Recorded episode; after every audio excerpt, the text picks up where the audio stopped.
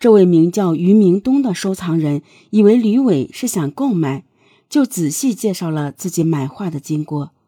得知他买此画竟然花了二百八十万元，吕伟不由得惊呆了。为了向吕伟证明画作是真品，于明东拿出了鉴定书，并说买到后他又找到多位行家鉴定，结论都是真品。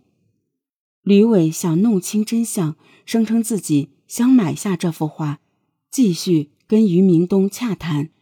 于明东报价三百二十万元。为了证明他所言不虚，他确实花了二百八十万元。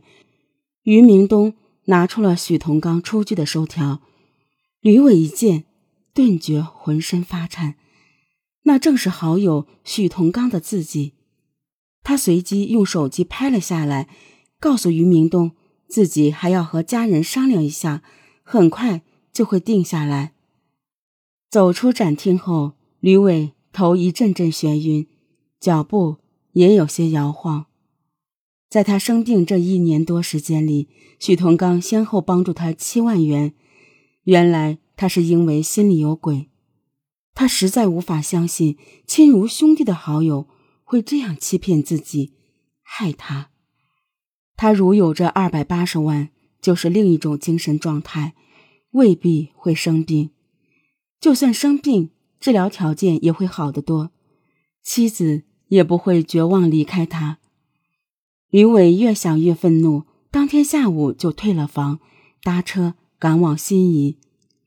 六月十七日早晨六点多，吕伟便敲开许家的大门，竭力抑制住情绪，问：“童刚。”你有什么事情瞒着我吗？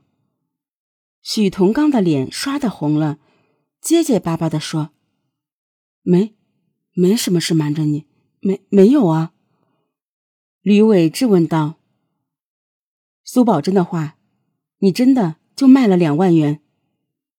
许同刚的汗瞬间流了下来，说话听上去更加没有底气。“啊，是两万，一分没少。”都都给你了。吕伟忍不住突然咆哮起来：“你做事好狠呢！二百八十万，你是不是卖了二百八十万？”许同刚如同触电般浑身发抖：“没有的事儿，你你你不信我？”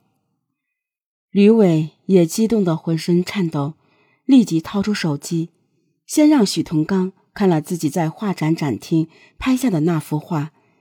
又给他看了那张收据的照片，怒不可遏的质问道：“难道这不是你写的字，许同刚？现在你还想否认吗？”许同刚沉默了。这时，刘小河也起床了，知道李伟是为那幅画来兴师问罪的，劝他坐下来，有话大家慢慢说。吕伟冲着刘小河说。你们慷慨的拿钱帮我治病，我以为患难见真情，真是从心里感激你们呢。觉得这世上妻子还不如朋友。原来我用的其实都是自己的钱，对吗？你对这事也一定知情吧？刘小河的脸色由红转白，自知有愧的他没再否认。吕大哥，那都是我们一时糊涂。吕伟吼道：“我先要弄清真相。”许同刚终于开口：“既然到了这一步，我也承认自己做错了事。我就先说真相。原来，许同刚接受了吕伟的委托之后，便急忙赶往上海。”他本想直接在上海以赝品出售，但临时又辗转来到上海玉金书画鉴定中心，重新做了一次鉴定。谁知结果竟然是真品。鉴定师说不会有差错，因为他本人就收藏着苏宝珍的两幅真画。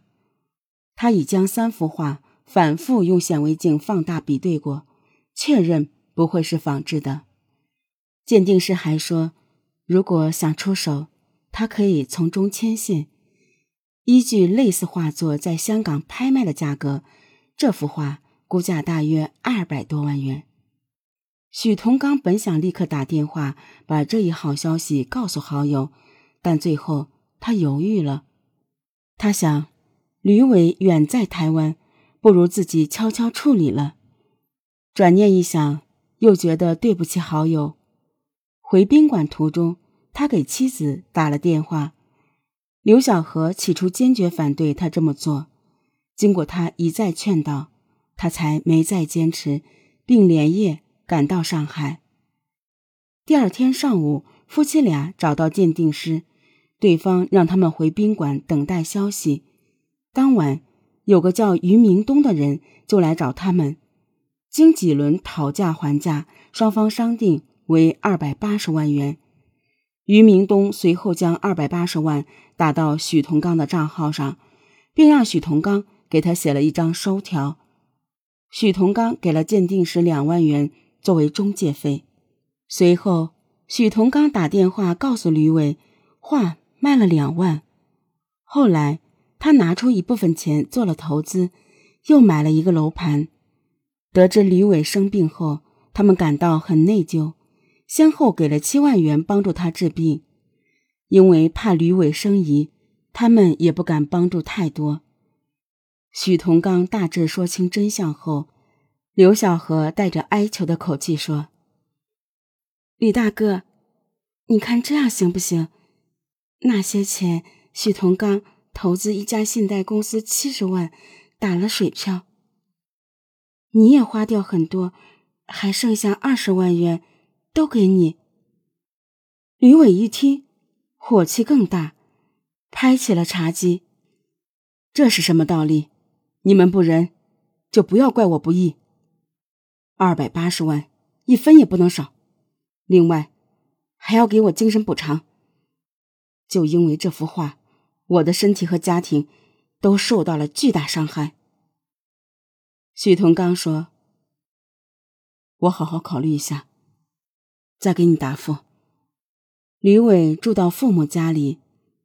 当晚九点多，许同刚打来电话，居然翻脸说。让我全权卖画，这是你交代的，有价就卖，哪怕卖一万元也是赚。这是原话，你应该记得的。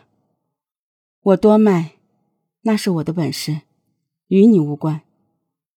我只能给你二十万。吕伟当即要去找他们，被父母拦住了。父亲说：“你这个身体不能动肝火。”你还是去告他吧。六月二十一日，吕伟来到江苏恒久律师事务所，委托律师起诉许同刚，要他归还卖画收入的二百八十万，并支付精神补偿一百万元。律师刘新武接案后，便着手调查取证，并与许同刚联系调解，向他阐明利害。如果他不接受调解，吕伟凭借手中的证据，百分之百胜诉。经过努力，七月十九日，双方接受了调解。许同刚给李伟现金五十五万元，并将一套二百九十平方、价值二百三十万的别墅过户到吕伟名下。双方因话再无争执。虽然最终握手言和，可当初的友情已不复存在。